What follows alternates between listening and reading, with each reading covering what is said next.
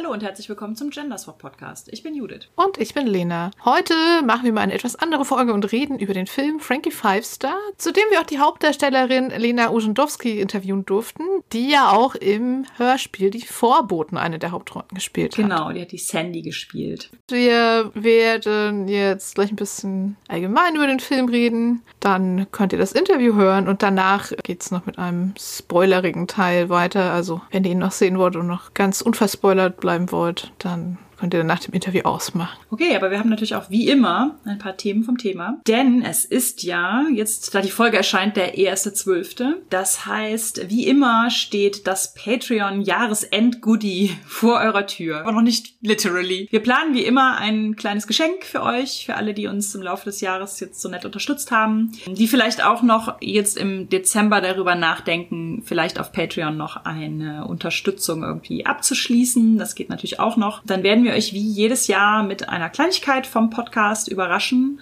Und ihr könnt euch noch bis zum 9.12. mit eurer Adresse über Patreon oder per E-Mail an judith.jcvogt De melden, wenn ihr Patrons seid, natürlich, also wenn wir euch im Nachspannen dieser Folge vorlesen. Oder wenn ihr euch jetzt im Laufe der nächsten Tage entscheidet, uns noch auf Patreon zu unterstützen, dann könnt ihr uns eure Adresse schicken und dann werden wir euch ein Päckchen schnüren. Und nochmal der Hinweis, auch wenn wir euch schon mal Post geschickt haben, wir speichern die Adressen jetzt nicht ab, sondern ihr müsstet die dann einfach nochmal schicken. Also erstens ist es DSGVO-konform, genau. dass wir die Datei danach immer wegwerfen jedes Jahr. Und es ist ja auch so, dass wir sonst dann lauter umgezogene Leute Post schicken. Ja, das ja, ist ja auch nicht so sinnvoll. Das heißt, wie jedes Jahr müsst ihr uns nochmal eure Adresse schicken, auch wenn wir euch schon drei Jahre lang Goodies geschickt haben. So ist das. Ja, Lena, bei dir gibt's auch was Neues. Genau, ich habe jetzt neue Workshops im Programm. Jetzt, wo Dezember ist, haben schon die ersten beiden stattgefunden. Jetzt, wo wir aufnehmen, hat schon der erste von zwei immerhin stattgefunden. Ich hatte mir halt überlegt, dass ich so zu Themen, mit denen ich mich schon einfach ganz gut auskenne, also den aktuellen Fall ist das halt einmal Kurzgeschichten schreiben und einmal progressive Fantastik, gerne Online-Workshops anbieten möchte. Für alle, die da einfach mal bisschen Input zu wollen oder vielleicht auch ein bisschen Schreibmotivation. Das wurde zumindest öfter genannt im ersten Workshop so als Grund, sich anzumelden. Und die beiden Termine sind jetzt ja, wie gesagt, schon um, aber ich möchte das gerne weiter anbieten. Yes, sehr gut. Vielleicht auch noch zu anderen Themen. Das heißt, wenn ihr auf meine Website geht, lenarichter.com oder den Link in den Shownotes anklickt, dann findet ihr da Infos zu und ihr könnt mir einfach eine E-Mail schreiben und sobald dann immer so halbwegs genügend Interessierte zusammengekommen sind, geht es dann an die Terminfindung und sind immer kleine Gruppen, so vier bis acht Leute. Die beiden, die ich jetzt anbiete, kosten 50 Euro und ich versuche dann immer über Spendenaufrufe auch so Community-Plätze zustande zu kriegen. Das hat jetzt auch schon geklappt tatsächlich. Also zwei Community-Plätze sind schon zusammengekommen und sind auch schon vergeben worden bei dem Workshop, der jetzt Ende November stattgefunden hat. Also da könnt ihr euch, ob für mit bezahlen oder für ich hätte gerne einen Community-Platz, einfach gerne melden und ich organisiere es dann immer, wenn es genügend Interessierte gibt. Ich finde, es gibt generell nicht genug Wissenstransfer im Schreiberischen in Deutschland. Also es gibt natürlich Wissenstransfer, aber ich finde generell, dass nicht so zugänglich ist. Und ich finde so einen einmaligen Kurs, mhm. paar Stunden, kleine Gruppe und so, keine Genau. Anmeldungen, keine Mitgliederbeiträge, wie auch immer. Das finde ich einfach sehr zugänglich und cool. Und dass du das mit den Community-Plätzen anbietest, ist auch sehr toll. Das ist jetzt ja gar nicht meine Tollheit. Das ist vor allem die Tollheit der Leute, die Geld für gespendet haben. Genau, schaut euch einfach um und wenn ihr noch Fragen dazu habt, dann schreibt mir gerne per Mail oder auf Social Media, dann beantworte ich das. Und wenn ihr irgendwie eine größere Schreibgruppe oder dergleichen habt, die einfach gesammelt bei sowas teilnehmen wollen würde, können wir das auch gerne machen. Yes. Meldet euch, wenn ihr da Bock drauf habt. Oder wenn ihr Themen habt, die ihr gerne als Workshop hättet. Es gibt bestimmt noch andere Themen, wo ich dann denke, ja doch, da kann ich was zu ja. sagen. Genau, so, was gab es denn auf Patreon im November? Anfang November hatte ich einen Schreibkurs an einer Schule in Düsseldorf, an einem Gymnasium. Das war aber Teil des Wissenschaftsjahrs 2023. Da wurden lauter vom Bund finanzierte Projekte realisiert an ganz vielen verschiedenen Universitäten in Deutschland und unter anderem in Düsseldorf an der Universität wurde das Projekt Space for Culture ins Leben gerufen. Das waren so vier Module, die sich alle mit Space beschäftigt haben. Also es gab einen Comiczeichenkurs, es gab einen Game-Programmierkurs und meins war jetzt halt der Schreibworkshop. Da ich auch da so ein bisschen so dieses Schreiben muss nicht immer ganz alleine sein, sondern man kann auch so ein bisschen so eine Kollektiverfahrung beim Schreiben haben, habe ich dafür eine Kürzestgeschichte geschrieben, die am Anfang mhm. vorgelesen habe, die mit der Ihr- und Du-Perspektive so arbeitet. Und als ich sie live vorgelesen habe, habe ich mir natürlich vorher auch so ein bisschen so eine Reihenfolge notiert, ne, aber so Zahlen aufgeschrieben, auf wen ich halt so zeige oder wen ich angucke, wen ich mit diesem Du jetzt gerade meine. Das heißt, dann habe ich immer verschiedene Leute so und Ach, die, die cool. gucken dann auch immer so, Ja. so, what? Was ich? Und die Geschichte heißt Your Space Story und ist halt wirklich ganz kurz. Es ist nachher in gesetzten Seiten, war sie ein bisschen länger, aber als Word-Seiten war so mein Ziel, dass ich zwei Word-Seiten schreibe. Also es ist ein bisschen länger als eine Microfiction, wie wir die ja schon mal in Queerwelten haben, aber halt auch ein bisschen kürzer als eine Kurzgeschichte, weil ich wollte einfach schnell ins Schreiben kommen und nicht so lange denen was vorlesen. Es waren lauter so siebt bis zwölf KlässlerInnen. Das hat auf jeden Fall super Spaß gemacht. Und apropos Ja, cool, Queerwelten da- und Microfiction und sowas, auch da Ja, können wir nochmal genau, hinweisen. genau. Also ich wollte nochmal darauf hinweisen, die elfte Ausgabe ist ja jetzt schon ein Weilchen erschienen, aber natürlich immer noch relativ neu. Und es gibt natürlich auch noch die alten Ausgaben und es gibt natürlich auch noch das Queerwelten-Abo. Das wäre ja vielleicht auch ein gutes Weihnachtsgeschenk. Ja. Für euch, für andere. Was auch ein wunderbares Weihnachtsgeschenk wäre, wäre, wenn man zum Beispiel Lenas Novelle verschenken würde. Und ich habe gehört, man kann die sogar signiert verschenken. Das stimmt. Also ich habe noch Exemplare hier. Falls ihr eine signierte Novelle verschenken oder euch selbst schenken wollt, könnt ihr mir auch gerne eine E-Mail schicken und dann schreibe ich euch nach Wunsch etwas da rein und schickt die euch zu. Und dann, wenn ihr das bald macht, kommt es bestimmt auch noch vor Weihnachten an. Aber natürlich auch die Fiction-Bücher sind ja auch ganz wunderbare Weihnachtsgeschenke. und bei euch geht das sogar noch etwas komfortabler. Man kann sie bei Etsy bestellen. Ja, genau. Wir haben einen Etsy-Shop, der heißt Revogtlution. den findet man aber auch, also A, auf unserer Website und äh, B, findet man den auch, wenn man jetzt irgendwie Judith Vogt und Etsy eingibt, dann kommt der auch. Da kann man halt allerlei Rollenspiele und Romane bestellen. Ich glaube, nicht alles, was wir jemals geschrieben haben, ist auf Etsy, aber es sind auch Sachen drauf, die äh, vergriffen sind mittlerweile. Zum Beispiel die 13 Gezeichneten als komplette Trilogie, dann auch ein bisschen günstiger. Und wir haben noch die Eis- und Dampf-Sachen, die ja auch vor kurzem von Uhrwerk aus dem Verkauf genommen wurden. Oder nicht aus dem Verkauf. Die physischen Exemplare wurden abverkauft. Es gibt nur noch die digitalen. Ja, und natürlich allerlei Aces in Space Stuff und so. Und auch die neueren Romane, alle Wasteland Punk Buttons. Schildmaid. Ja. Ja. Und Hope Punk Buttons, genau. Ja, ja, Entschuldigung, die muss ich gerade erwähnen, weil ich die so schön finde. Also da könnt ihr einfach mal schauen. Können wir jetzt zum Thema kommen. Also wir wurden vom Verleih des Filmes Frankie Five Star angeschrieben. Kriegen ja immer mal so Presseanfragen für neue Kinofilme oder Streaming-Sachen oder so. Aber diesmal halt noch mit dem Interviewangebot und da Lena Ujendowski ja auch in den Vorboten mitgespielt hat, haben wir das dann natürlich gerne angenommen und uns auch gefreut, dass es geklappt hat. Es ist ein deutscher Film, beziehungsweise eine deutsch-finnische Koproduktion. Das haben wir vorher im Trailer schon gesehen. Er hat so ein paar fantastische Elemente. Deswegen haben wir gedacht, passt es ja vielleicht. Kurz gesagt geht es halt um eine junge Frau namens Frankie, die irgendwie so relativ schüchtern und zurückgezogen ist und so ein bisschen nicht so gut darin, auf andere zuzugehen, die aber in ihrer Imagination sozusagen ein Hotel hat mit so vier etwas schrulligen Persönlichkeiten, die dann manchmal aus diesem Hotel in ihrem Kopf herauskommen und so für sie so ein bisschen das Handeln übernehmen. Und das sind dann so die Momente, wo sie dann es auch mehr schafft, auf andere zuzugehen. Das ist so ein bisschen so ein schräges altes Hotel. Man sieht es immer nur von innen. Man sieht auch nie irgendwie einen Blick aus den Fenstern oder irgendwie sowas. Und das heißt, es geht immer der Aufzug und dann steigt Frankie, also die in der realen Welt, die Frankie, die steigt dann aus dem Aufzug in das Hotel. Und eine der anderen Figuren, die steigt dann in den Aufzug und in der realen Welt ist sie dann Frankie. Also dann wird sie auch gespielt von Lena, die dann halt diese Rolle übernimmt. Das heißt, es gibt zum Beispiel einen, der übernimmt immer, wenn sie arbeiten geht. So ein bisschen so ein antikapitalistischer Revolutionär. Sehr sympathisch. Ja.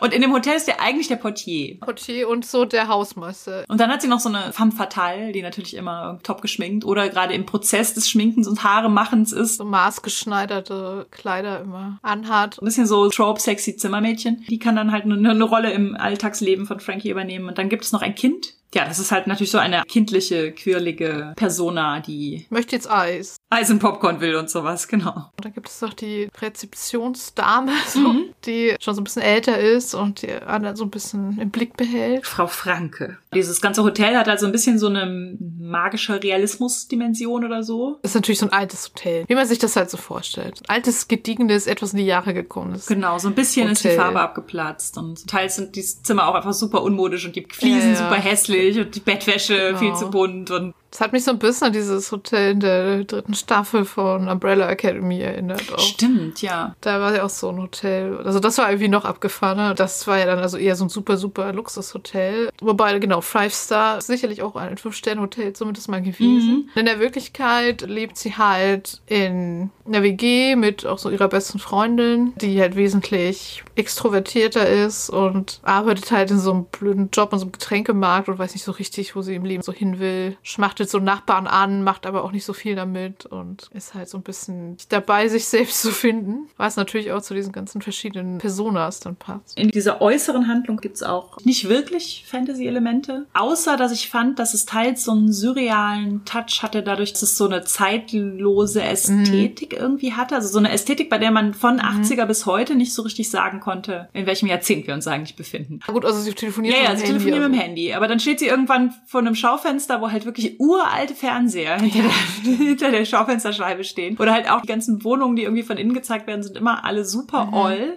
Aber du weißt nicht, ist das jetzt Berlin? Ja, genau.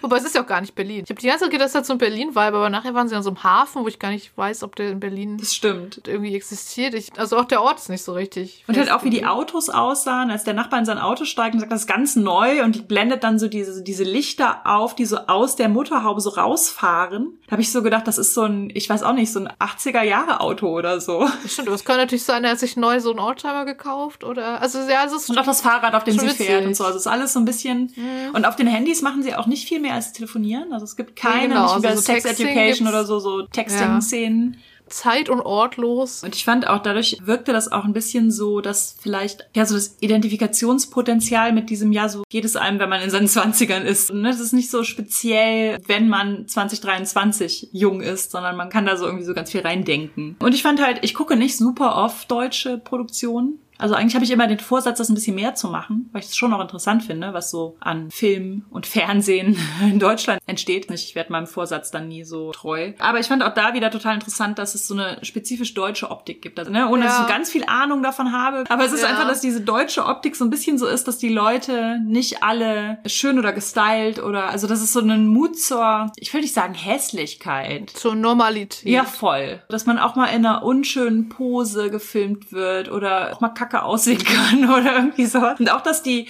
SchauspielerInnen weniger stark so einem Schönheitsnorm-Ideal unterworfen mhm. sind irgendwie. Das, das schätze ich schon irgendwie an deutschen Filmen. Also nicht so, wie es manchmal ist, die Person wacht auf und ist aber im Bett eigentlich schon geschminkt. Ja, ja genau. So die Wimperntusche ist halt perfekt. Gar nicht. So. Ich fand doch, ach, diese Wohnung einfach. Und es gibt auch mehrere Szenen, die in der Badewanne spielen. die plot, plotrelevante Badewanne. Badewanne. Reden wir auch im Interview noch ja. drüber. Ohne, dass das halt, das kann natürlich auch dran liegen, der Film ist von einer Regisseurin. Das ja. war halt auch so gar nicht irgendwie sexualisierend, male gazy, erotisch oder so gefilmt, sondern es ist einfach, sind es Leute, die in so einer ranzigen Bude, in so einem ranzigen Badezimmer in der Badewanne liegen. Wobei ich das ja schon schräg fand, dass sie mit ihrer Mitbewohnerin in der Badewanne sitzt. Ja, wobei ich tatsächlich auch eine Freundin habe, die badet auch mit ihren Freundinnen. Oh, wow, krass, okay. Also ich habe noch nie mit ihr gebadet, aber...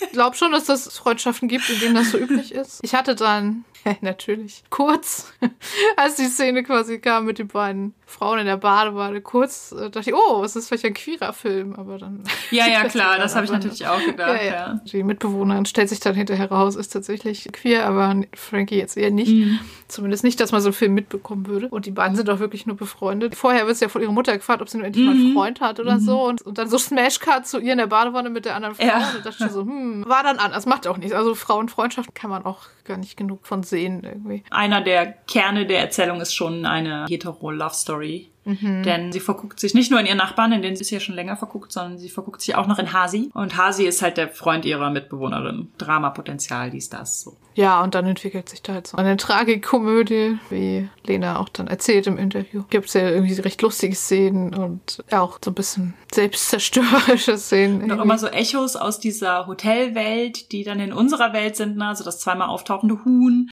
dass der Hasi halt auch noch Fahrstuhltechniker ist. Ja, genau. War natürlich auch direkt so, dass ich so dachte, aha. Und halt, dass es so Motive gibt, ne, irgendwie so dieses Flamingo-Motiv, was dann irgendwie genau. ständig wieder auftaucht und sowas. Und auch so diese sprechende Musik. Das ist eigentlich ganz selten mit Musik untermalt. Das ist mir nämlich auch noch aufgefallen, dass relativ wenig so Score-Untermalung oder so ist und es ganz oft halt einfach nur die Geräusche und die Dialoge und so sind. Aber wenn dann Musik kommt, dann ist es auch immer so, dass man quasi auf den Text hören kann und der Text erzählt einem, ja. was gerade in der Szene passiert, so dieses eine Lied, Larifari mhm. von Hildegard Knef. Das kommt irgendwie dreimal im Film tatsächlich ja. vor. Also in einer nicht deutschen Version. Wir glauben, dass es finnisch ist, weil es eine finnisch-deutsche Co-Produktion ist. Das läuft irgendwie so zweimal so richtig lange, ganz am Anfang und dann nochmal zwischendurch. Und es läuft aber auch nochmal auf Deutsch. Und wir haben den Film nicht parallel geguckt. Ich habe ihn mit Christian geguckt einen Tag vor Lena mhm. oder so. Und danach haben wir uns so ein bisschen, also ich möchte jetzt nicht überdramatisieren und sagen, wir haben uns dann gestritten.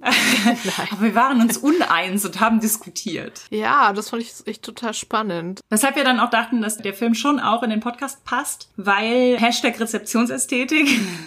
Bis an James. genau. Was halt auch irgendwie ganz spannend war, wie und dass wir den Film unterschiedlich interpretiert haben. Wir haben ja schon was erzählt, ne? Diese junge Frau mit dem Hotel, dem Kopf und dann kommen immer so die Leute im Fahrstuhl und übernehmen sie so ein bisschen. Und also ich hatte dann tatsächlich voll die Vibes von so multiple Persönlichkeitsgeschichten. Das ist also eine psychische Erkrankung, die so selten ist, dass sich manche Leute darüber streiten, ob sie überhaupt existiert. Trotzdem super überrepräsentiert ist in so Film und Fernsehen. Ne? Also gibt's ja unendlich mhm. viele Bücher, Filme, sonst was. Irgendwie ist das bei mir, war der Vibe so, ist das jetzt so eine Geschichte? Weil wenn es so eine Geschichte ist, dann passt die Geschichte nicht zur Prämisse so. Und du hattest den Eindruck ja gar nicht. Also ich habe natürlich zwischendurch mal gedacht, ist es jetzt eigentlich eine Metapher auf eine psychische Störung oder eine Neurodivergenz? Und dann habe ich aber den Gedanken wieder verworfen, weil ich so dachte, nee, vielleicht habe ich auch so ein bisschen gedacht, nee, das lese ich jetzt auf jeden Fall anders, weil voll kein Bock. Ich fand auch, dass viele Stellen davon für mich persönlich so vertraut waren, also für mich sowas Alltägliches boten, weil ich glaube ich relativ häufig diese Momente habe, wo ich so denke, boah, warum habe ich mich denn da so verhalten? Ich wollte das doch gar nicht oder sowas, ne? Also so, dass ich den Eindruck mhm. habe, eine Seite an mir, ja. die ich nicht besonders mag, ist in meinen Fahrstuhl gestiegen, gedacht, eine Zeit lang die Kontrolle ja, übernommen ja, oder sowas. Und auch andere Szenen, wo ich tatsächlich auch an sowas denken musste, worüber wir uns schon mal unterhalten haben, dass wenn man in Urlaub fährt, man leider nicht Urlaub von sich selbst machen kann. Da habe ich an einer Stelle so drüber gelacht, weil sie da halt in ihr persönliches inneres Hotel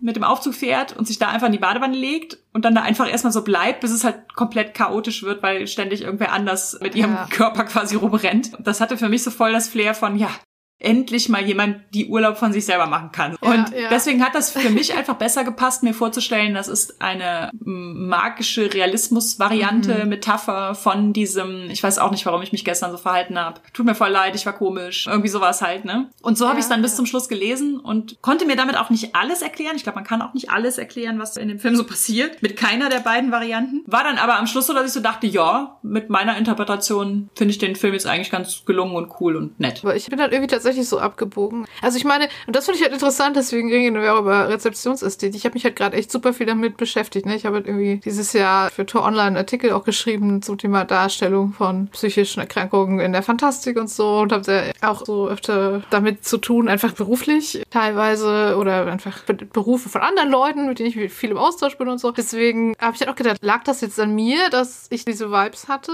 Aber wenn man dann auf Seiten geht, die den Film besprechen, dann war ich nicht die Einzige, die diese Art Eindruck vom Film irgendwie hatte. Mhm. Auf IMDb oder auf, auf so anderen so Rezensionsseiten wird da schon öfter gesagt, nee, das ist ja eine junge Frau mit multipler Persönlichkeitsstörung. So. Ich glaube, dass bei mir auch einfach der Punkt so ein bisschen war, ich will das jetzt nicht so interpretieren, sondern ich will es anders interpretieren. Ja. Wir werden gleich im Interview noch hören, was die Darstellerin dazu genau. sagt. Oder beziehungsweise ja. auch, was die Intention der Regisseurin war. Und ich glaube aber, ja. dass auch genau die quasi filmische Vorbelastung, die wir so mitbringen, das unterfüttert. Und dann fragt man sich, behandelt es das denn gut? Gut. Und da muss man natürlich ganz klar ja, das sagen, stimmt. das wird es nicht. Also wenn es ein Film wäre mit einer Metapher über eine Frau mit gespaltener Persönlichkeitsstörung, wäre das keine gute Darstellung und auch kein gutes Ende. Ja, voll. Und ich kann auch gar nicht sagen, ob das jetzt an all den Filmen lag, die ich das so gesehen habe, ob es irgendwie daran lag, dass ich mich gerade mit dem Thema viel beschäftigt habe oder so. Ich habe dann immer auf die Seite vom Verleih geschaut. Da steht das halt nicht. Da steht das sehr offen gelassen, worum der Film geht. Und so deine Lesart, das macht natürlich auch total Sinn. Es gibt ja manchmal auch, dass Leute sagen, so, ich habe eine Arbeitspersönlichkeit. Mhm. Ich verhalte mich total anders, als ich bei meiner Familie bin. Also das ist bei mir jetzt zum Beispiel.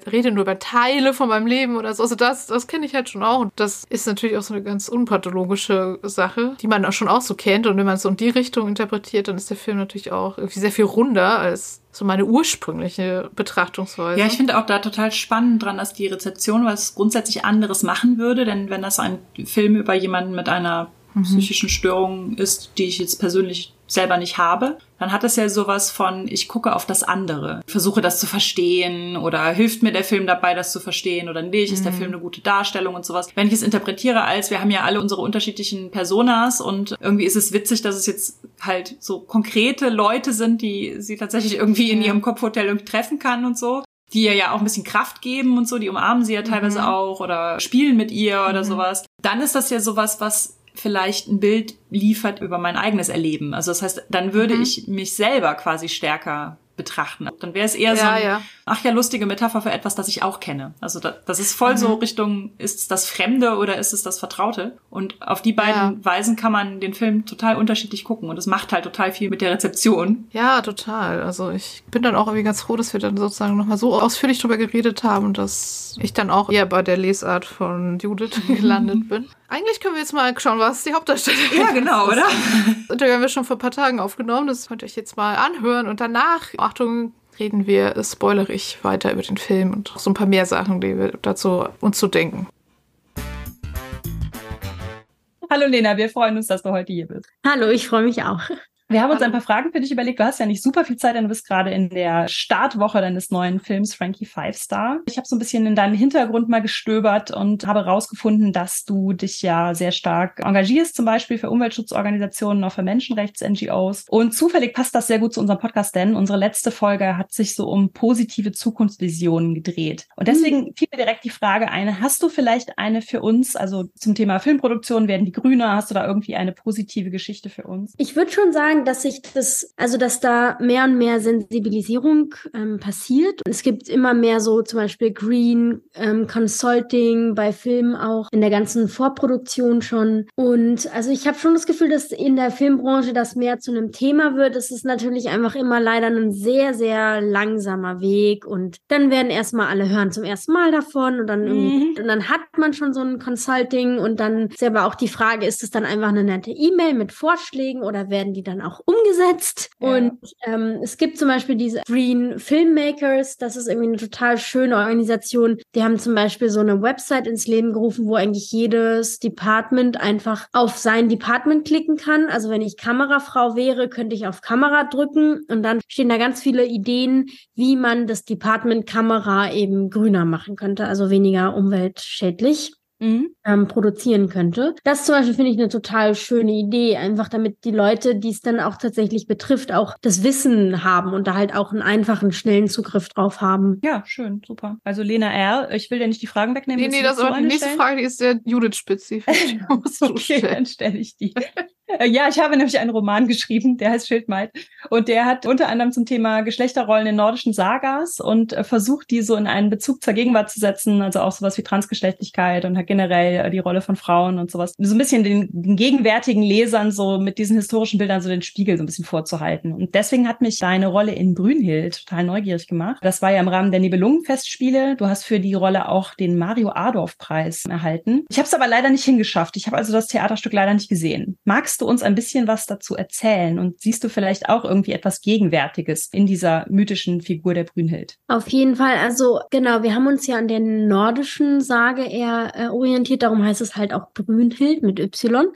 Also das ganze Stück, der Aufhänger dafür war ja quasi, dass es diese Figur Brünnhild sich ja so ein bisschen im Nichts verläuft eigentlich. Also im zweiten Akt eigentlich ja schon von der ganzen Sage. Also es, wie gesagt, die Frauenfiguren sie haben ja meistens eher so eine Art Funktion, also eigentlich wenig eigenen Charakter, sondern eher so Funktion für die äh, Streite zwischen den Männern oder sowas dann halt. Ja, voll. Frauen Mhm. vor allem einfach natürlich irgendwie hübsch und sexuelle Objekte eigentlich so. Ja. Genau, und ich finde, also, also ich habe dein Buch nicht gelesen, aber Nein, dein schon okay. den du gerade ähm, genannt hast, das finde ich irgendwie, ich glaube, darum ging es uns auch mit diesem Theaterstück. Also, dass man quasi einen Spiegel vorhält und sagt, vor allem so, alle haben irgendwie, sind anscheinend genervt von Feminismus und MeToo und sind so, "Ja, ich kann es nicht mehr hören. Gleichzeitig ist es aber halt so, Sexismus existiert halt so lange schon und vor allem in der Kunst ist es irgendwie, wird es ja auch immer wieder reproduziert Mhm. und sich dann solche Stoffe zu nehmen und halt die Frauenfigur in den Fokus zu setzen und ihr irgendwie eine Stimme zu geben und dann halt aber auch dabei zu hinterfragen, also wie kann man überhaupt dieses Stück neu interpretieren, ohne in die alten sexistischen Muster zu verfallen? Also wie kann man das neu interpretieren, ohne wieder so eigentlich auch strukturellen Sexismus zu reproduzieren? Einfach durch die Tatsache, dass eben ja auch die ganze Struktur vom Stück ja irgendwie auch darauf basiert, dass es dann irgendwie Eifersucht gibt oder irgendwie solche Sachen. Ja, super. Dankeschön. Ich hätte Ja. es gern gesehen. es war für mich eine super spannende Auseinandersetzung, weil ich hatte mich so explizit damit auch noch nicht auseinandergesetzt. Und wir haben dann auch in der Vorbereitung, äh, habe ich die Bücher von Shelda Kurt gelesen zum Beispiel. Und es war irgendwie eine total interessante Auseinandersetzung, auch für mich nochmal mit der Rolle von Frauen in der Kunst. Mhm, kann ich mir vorstellen, ja. Du hast ja eine der Hauptrollen gespielt in dem Hörspiel Die Vorboten, das Judith ja mit ihrem Mann geschrieben hat. also für Judith und Christian war es ja das erste Hörspiel, aber du hast ja schon diverse Hörspielrollen gehabt. Was macht dir daran besonders Spaß oder wie kommt es, dass du das immer wieder dich äh, für diese Rollen entscheidest? Also ich finde vor allem Hörspiel, also Hörbuch ist nochmal was ganz anderes, aber mhm. Hörspiel ist ja eigentlich einfach wie Spielen nur mit Ton. Also du mhm. hast ja Rolle und irgendwie Szenen eigentlich, die du einfach sprichst. Mir macht es einfach Spaß. Ich lese sehr gerne auch. Also ich habe tatsächlich auch, bevor ich Film gemacht habe, habe ich für Museen so Audioguides eingesprochen. Ja. Ah. Und daher kam das schon, dass ich irgendwie auch immer schon gerne so Sprecherjobs auch gemacht habe. Und ja, und dann war Hörspiel eigentlich einfach naheliegend, dass mir das auch Spaß machen würde. Das verbindende Element vielleicht von die Vorboten und Frankie Five Stars ja, dass sowohl Sandy als auch Frankie so ein bisschen, also sich manchmal so ein bisschen seltsam verhalten, manchmal so ein bisschen wirken, als ob sie nicht so ganz von dieser Welt sind. Ob das jetzt wörtlich gemeint ist oder nicht. ist das, gibt es da irgendwas, worauf du so zurückgreifst oder irgendeinen Trick, das so rüberzubringen? Also Tatsächlich ist mir diese Verbindung noch gar nicht aufgefallen, aber ja, jetzt wo du es sagst.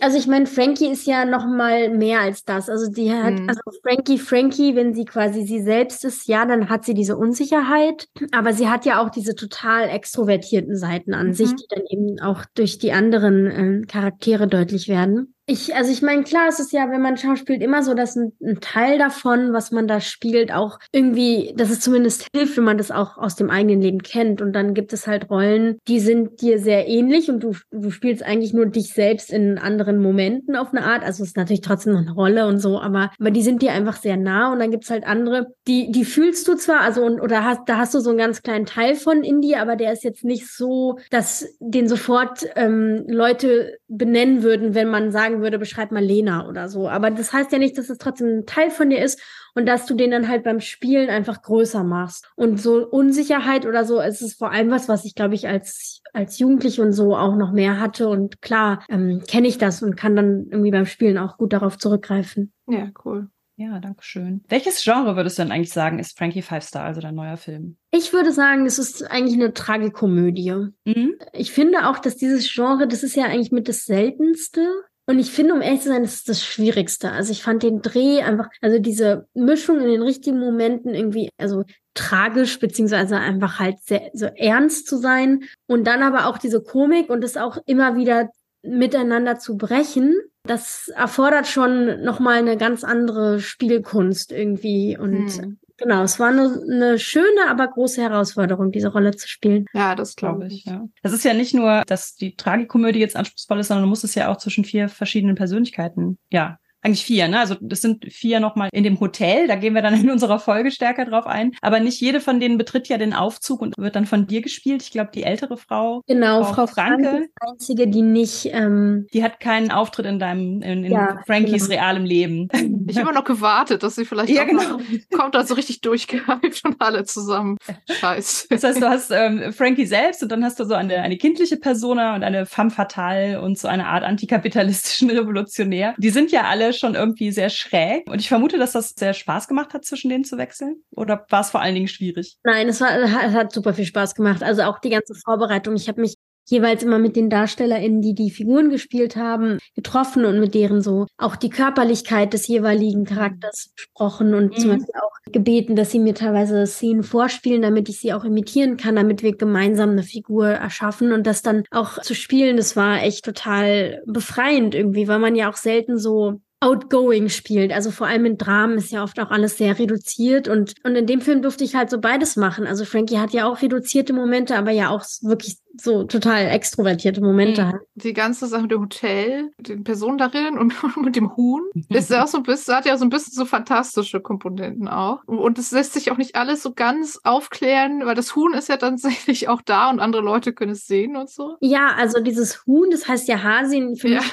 war so ein bisschen dafür, dass halt die Liebe zu Hasi sowohl in, in der echten als auch in der Kopfwelt, die natürlich auch auf eine Art Teil von der echten Welt ist, aber so, dass es halt so mehr und mehr Raum einnimmt und Frankie sich auch mehr und mehr auf diese Liebe und grundsätzlich auf die Tatsache, dass Menschen sie lieben und dass sie deswegen irgendwie sich also vielleicht auch weniger selbst hassen muss, aber auch halt auch eine Verantwortung hat diesen Menschen gegenüber, also sich auch nicht ständig daneben benehmen kann. Mhm. Dieses Huhn ist so, so ein bisschen auch so das Symbol oder die, die Metapher dafür. Ja, aber es stimmt, es gibt fantastische Elemente und der Film ist auch nicht dafür da, ihn bis zum Ende durchzuanalysieren, sondern ich glaube, es ist eher ein Film, den man so auf sich auch ein bisschen wirken lassen muss. Einfach, also es ist so, es ist halt einfach ein Chaos in ihrem Kopf und, und äh, genau, und der Film spiegelt das wieder. Also wir wir sind ja sehr äh, fantastik-lastiger Podcast, deswegen haben wir uns natürlich über die fantastischen Elemente gefreut. Und das, also so, so Sachen mit Fantasy oder fantastischen Elementen haben es ja auch so zumindest im Kulturbetrieb ja manchmal ein bisschen schwer. Ist das im Film auch so? Musstet ihr da gucken, wie viel Fantastik verträgt überhaupt der Film, damit er noch, damit er dann auch überall im Kino läuft und nicht nur beim Fantasy-Film-Festival oder so? Auf jeden Fall ist das ein schwieriges Genre. Ich glaube, Tragikomödie ist schon mal schwierig und dann so einen irgendwie auch ja sehr künstlerischen Film, also im, im, Sinne von, also man muss sich ja auf viele Prämissen auch erstmal einlassen, um diesen Film irgendwie so an sich ranzulassen. Das macht es auf jeden Fall schwieriger. Ich glaube aber, dass vor allem, weil es ist ja ein, ein Independent-Film, also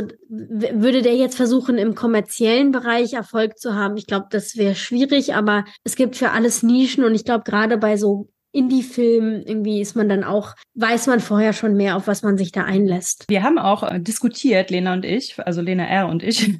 Der Film lässt tatsächlich offen, ob es sich bei dem Kopfhotel um eine Metapher dafür handelt, dass Frankie eine Art psychische Erkrankung hat oder so. Oder ob es das nicht ist und es ist einfach nur das alltägliche Chaos im Kopf. Also für mich waren diese Personen also im Kopf eher so das Bild für sowas ganz Alltägliches, was ich selber irgendwie auch oft kenne, so dieses Gefühl, dass man manchmal einfach gar nicht weiß, warum man sich so verhalten hat. Für Lena war es irgendwie stärker, dass halt so diese Metapher es ist eine psychische Erkrankung oder eine Neurodivergenz oder so, ja, so ein bisschen im Vordergrund stand. Und dann haben wir, was ja auch cool ist, so hin und her argumentiert und versucht, irgendwie Begründungen für unsere jeweilige Lesart zu finden. Und ich finde, dass der Film das halt sehr offen lässt. Habt ihr da beim, beim Dreh irgendwie, gab es da eine Intention oder eine, eine eine Interpretation oder ist es tatsächlich einfach was, was bewusst offen ist? Ich habe tatsächlich eine sehr, sehr klare Intention. Also die Regisseurin hat von vornherein gesagt, sie möchte nicht einen Film machen über eine klinische Diagnose. Mhm, ähm, okay. Es geht nicht um eine Frau mit einer multiplen Persönlichkeit, die als Krankheitsbild jetzt hier in diesem Film dargestellt werden soll, sondern es, es ging der Regisseurin immer darum, einen eigentlich eher lebensbejahenden Film zu machen, der eben dagegen anwirkt, dass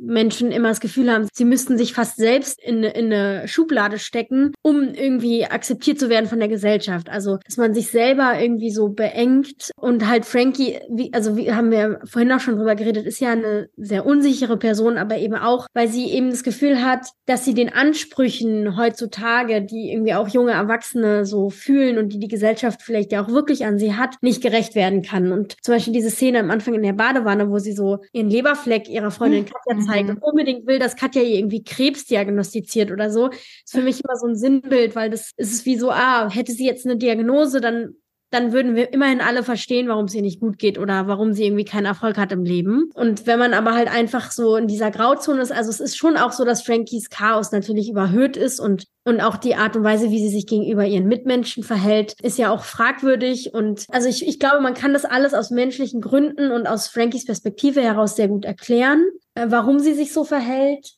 Aber letztlich ist sie ja eine trotzdem sehr schwierige und auch irgendwie anstrengende Figur, zum, also vor allem auch zu Beginn des Films. Insofern ist es irgendwie ein Film, der, der so diese Grauzone beleuchtet von, von Menschen, die, die vielleicht ein bisschen mehr Chaos als das normale alltägliche Chaos haben, aber auch nicht irgendwie diagnostiziert sind mit, mit einer klinischen Krankheit. Ja, das fand ich auch spannend. Also auch in der Beschreibung auf der, auf der Seite vom Verleih oder so ist das ja so ganz vage gehalten. Das finde ich aber irgendwie cool cool, dass man das sich selber so, so ein bisschen schauen kann, was man da so rein interpretiert.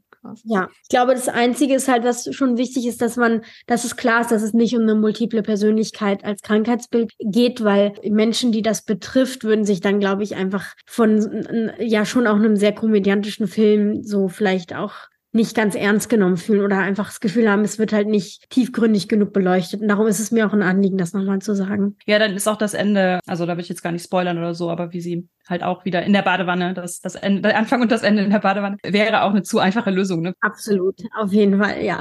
Judith, und ich kann es sehr nachvollziehen, hatte beim Schauen so äh, Assoziationen an diese Serie Matroschka bzw. Russian Doll von Natascha Lyon, weil es auch so ein bisschen, auch, auch so ein bisschen diese WG und dieses so ein bisschen zeitlose in den, den Requisiten und den Örtlichkeiten. Und die Serie, die wurde ja auch von einem Produktionsteam aus drei Frauen produziert und geschrieben und Regie geführt. Und da hatten wir noch überlegt, wie die Zusammenarbeit mit der Regisseurin Birgit Möller war und ob du da Unterschiede siehst, vielleicht mit männlicher Regieführung. Interessante Frage. Also die Zusammenarbeit mit Birgit war super und wir haben auch wirklich uns viel ausgetauscht über den Stoff vorher und das war irgendwie total schön, ja, dass wir da so eine, eine gute Ebene gefunden haben, auch viel auszuprobieren und eben auch vieles nochmal zu hinterfragen, um dann uns auch sicher darüber zu sein, was wir erzählen wollen. Also diese Frage, ob ich jetzt grundsätzlich einen Unterschied finde in der Regieführung, klar, also jeder Regisseur ist schon mal von Grund auf total anders. Also jeder Regisseur und jede Regisseurin hat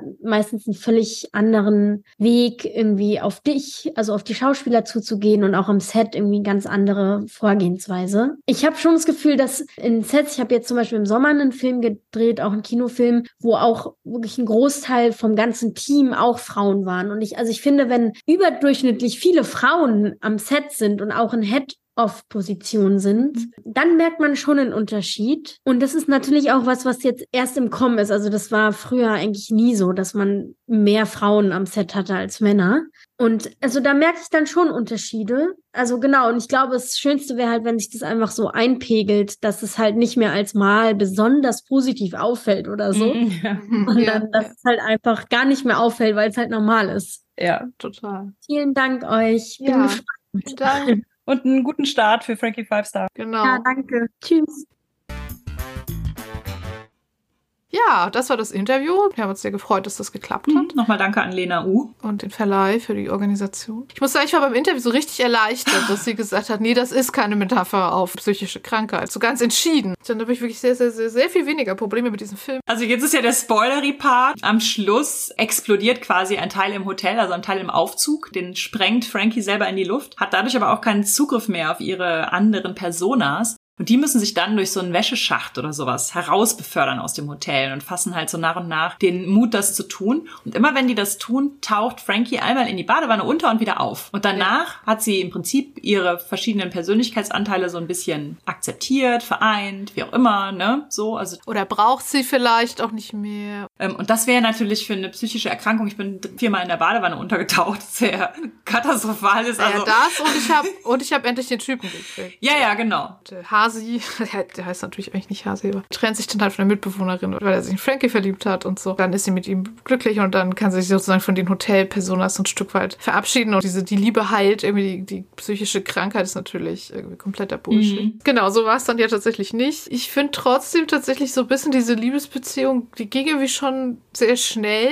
Der Hasi, der trifft Frankie eigentlich fast nur in Ausnahmesituationen. Ausnahme. Genau, halt irgendwie einmal, als sie von dieser kindlichen Persönlichkeit so beeinflusst ist, ohne Führerschein mit dem Auto mit ihm durch die Gegend cruist. Das nächste Mal ist dann die femme fatale übernimmt und sie da irgendwie, obwohl er mit ihrer Mitbewohnerin zusammen ist, so super anbaggert. Ich fand es schön dargestellt, dass der Hasi sich eigentlich fast immer korrekt verhält. Und ich fand das sehr erholsam mal, dass auch diese femme fatale Persona auf ihn eher bedrohlich wirkt und sowas. Ne? Also dass das so ein bisschen so ja, ja, nicht ja. so, ach jetzt verführt sie ihn, dann ist er natürlich sofort bereit und keine Ahnung, lässt die mhm. Hose runter, das sondern dass er immer so, äh, was soll das? Wir spielen doch hier eigentlich ein Computerspiel und mh, mm, das fand ich irgendwie so ganz ja. nett. Also ich finde, es hätte einfach ein paar mehr Szenen geben müssen, wo Frankie auch mal sich selbst ist oder ja. so. Ich fand, das kam schon sehr plötzlich, dieses, jetzt Schluss gemacht, er hat sich in eine andere verliebt, also sagt ja die Mitbewohnerin. Dann geht sie jetzt zu ihm auf seine Arbeit und er schickt sie dann irgendwie trotzdem wieder weg und dann am Ende, es ging irgendwie sehr schnell, so fand ich. Ja, ich habe das mit der Arbeit auch so interpretiert, dass er sich zwar in sie verliebt hat, aber eigentlich sich nicht vorstellen kann, mit ihr tatsächlich irgendwie eine Beziehung oder so zu führen, weil ja. er sie halt auch als total launenhaft erlebt hat und sich vielleicht gedacht hat, genau. jetzt mache ich einfach erstmal Schluss, weil ich offenbar nicht in die andere ja. Frau verliebt bin. Mhm. Trotzdem bringe ich irgendwie so Raum zwischen mich und sie. Und ich habe ja gedacht, sie bringt ihn jetzt in ihr Hotel, damit er da den Fahrstuhl reparieren kann. Habe ich auch gedacht.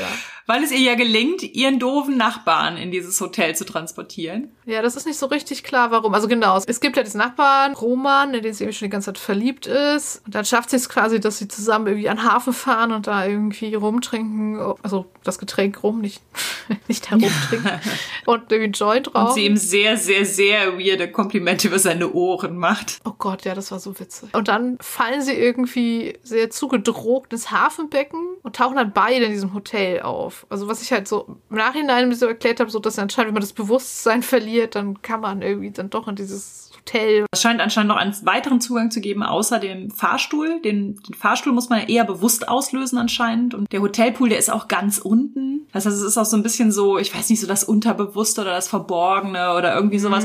Und daraus kann sie irgendwie auftauchen, aber es gibt andersrum keinen Weg zurück in die reale Welt. Ja. Und dann ist kurz halt Roman mit ihr im Hotel. Und das möchte sie nachher mit Hasi halt nochmal irgendwie wiederholen. Das klappt dann aber irgendwie nicht. Und so ganz verstanden, Ja. wie, wann, warum, was ist mit Roman passiert, warum ist es mit Hasi nicht, ja, das mit Roman ist auch, glaube ich, mein größter Kritikpunkt an dem Film. Nicht, dass Roman in ihrem Kopfhotel ist, was er auch, glaube ich, nicht ist. Ich glaube, er ist eine Einbildung von ihr in ihrem Kopfhotel. Weil sie irgendwie bewusstlos Genau. Und dann wacht sie aber halt nackt in Romans Bett auf und Roman ist super weird und sagt, er muss Mhm. jetzt wirklich gehen, hab was zu tun. Und man merkt halt, er hat einfach keinen Bock, dass sie da ist. Dann muss sie so sehr, sehr, sehr weird ihre Klamotten zusammensuchen und erfährt dann noch irgendwie, dass er sie unter die Dusche gestellt hat und sowas oder mit ihr unter der Dusche war. Ja. Und da war ich einfach so, aber what happened? Sie war bewusstlos, beziehungsweise nicht zurechnungsfähig. Was, was Ja. ist passiert? Und fand das auch eher disturbing, dass das nicht aufgelöst Ja. wurde, was da konkret passiert ist. Also ich hätte gerne einfach noch gehört, dass Roman sagt, ich habe dich unter die Dusche gestellt, weil du warst klitschnass und eiskalt. Und dann haben wir betrunken im Bett geschlafen und nichts ist Ja. passiert. So, das, das hätte mein Anti-Rape-Radar hätte das noch gebraucht. So. Voll. Ich war auch so, was ist da hier bitte passiert? Also, das war halt auch so, oh mein Gott, also ist jetzt vielleicht was super Schlimmes passiert, das wird aber gar nicht thematisiert. Oder er war jetzt wirklich harmlos. Also, der Film ist, glaube ich, ja wirklich eher so tragikomisch und so ein bisschen lustig und so ein bisschen weird, versponnen, fantastisch gedacht, aber das hätte für mich noch deutlicher sein müssen, irgendwie. Das fiel mir den ganzen Film über schon relativ so leicht, meine befürchtete Interpretation von, das geht hier um eine psychisch erkrankte Person irgendwie aufrechtzuerhalten, weil der Film es nicht genug durchbrochen hat, einfach. Ja, verstehe ich, kann ich nachvollziehen. Vielleicht ist einfach nur Lena einfach eine zu gute Schauspielerin. Wenn die anderen Personen sozusagen den Fahrstuhl runterfahren, dann spielt sie das wirklich auch so ganz fantastisch, dass man wirklich denkt, das ist ein ganz anderer Mhm. Mensch. Aber dadurch hat sich für mich dann so ein bisschen dieses, ja, es sind tatsächlich verschiedene Persönlichkeiten und sie hatte auch gar keine Kontrolle drüber oder so. Das hat sich dann für mich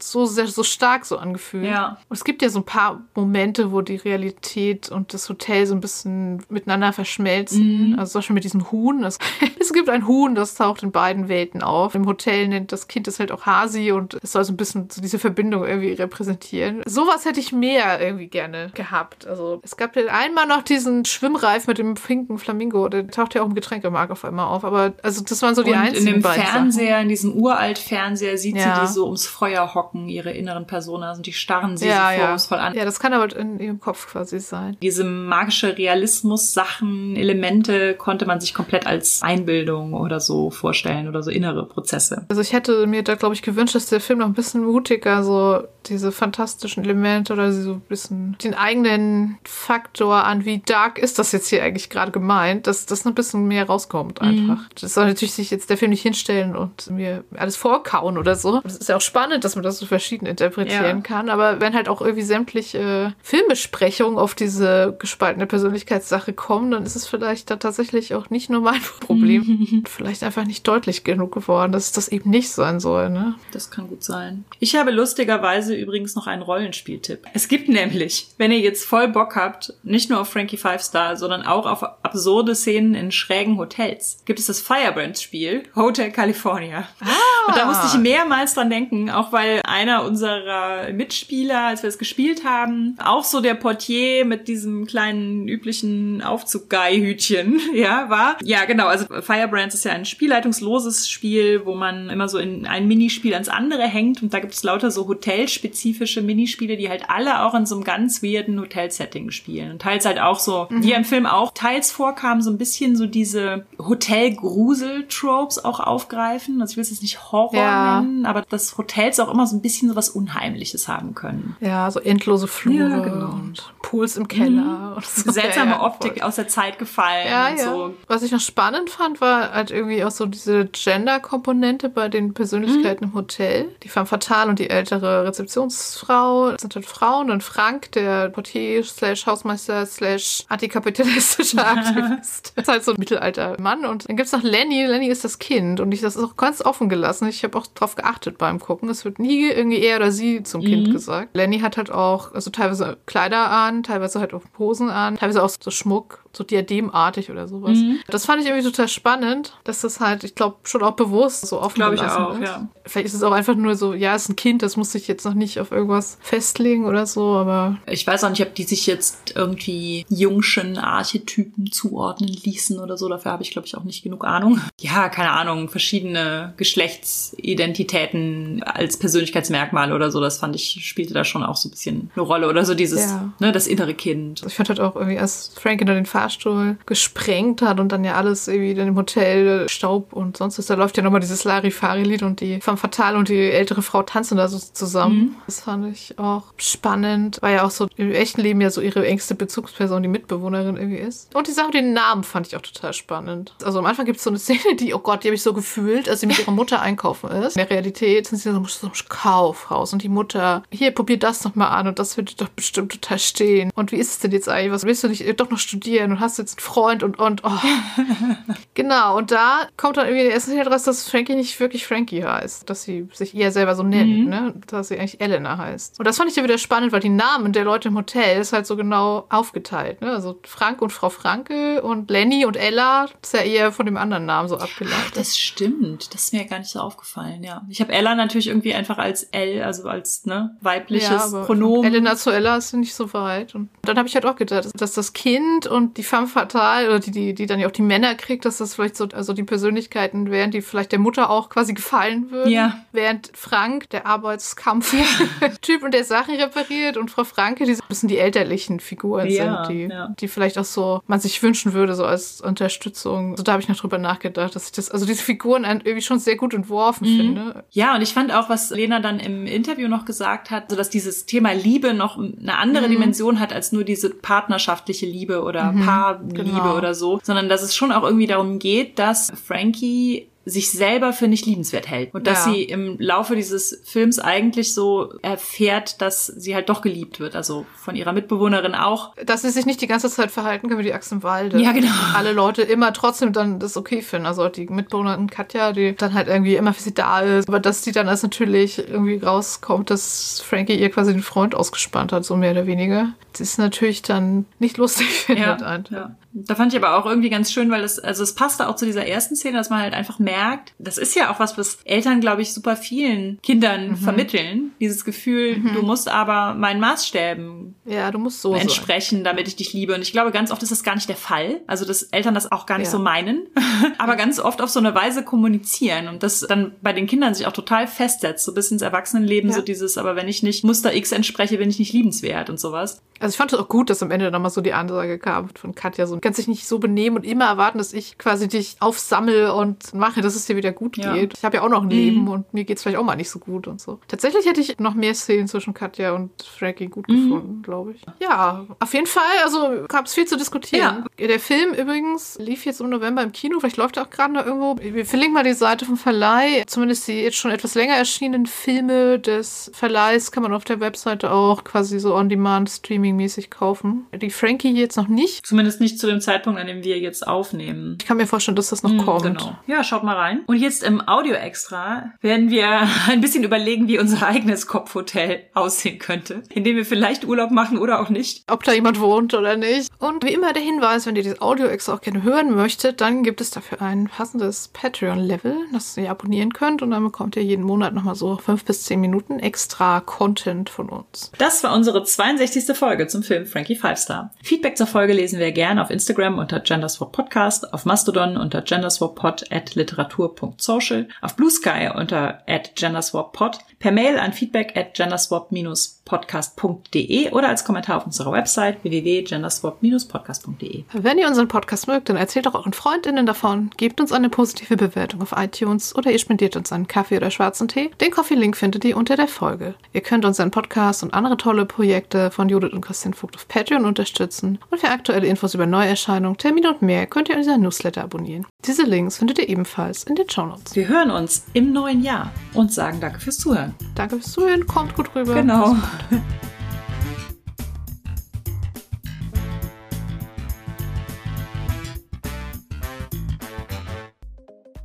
Unsere Patrons sind Adrian, Alexander, Andrea, Anna, Annalena, Antonia, Bapf, Björn, Boni, Brophy, Bruno, Caroline, Katrin, Christopher, Seifer, Claudia, Daedalus Ruth, Doro, Elea, Elias, Eva, Evelyn, Felix, Füllervogt, Gabriel, Henning, Holarius, Hungerhummel, Ingwer, Jan, Jannis, Jassi, Johannes, Julia, Julia, Justine, Kai, Kama, Karl-Heinz, Katrin, Katha, Kay, Kirsten, Laura, Lilly, Lisa, Lur Olid, Mara, Marcel, Marco, Markus, Markus aus Krefeld, Mary, Max, Merlin, Mika, Micha, Michael, Michael, Michael, Mo, Moritz, Mr. B, Natschi, Nerd Meets You, Nikolas, Nie mehr, Nina, nur der Tim, Patrick, Paula, Petter, Philipp, Philipp, Projekt Myra, Rabenkönigin, Ralf, Resa, S, Sel, Sarah, Schreiberling, Skimi, Shelly, Sol, Sphärenmeisterspiele, Sven, Tahina, Tanja, Technosmurf, Tentacle Duck, Tino, Tjörn, Tobias, Tobias, Tobias, Tütenclown, Vanessa, Vic. Vital. und Senja. Dankeschön an euch. Danke.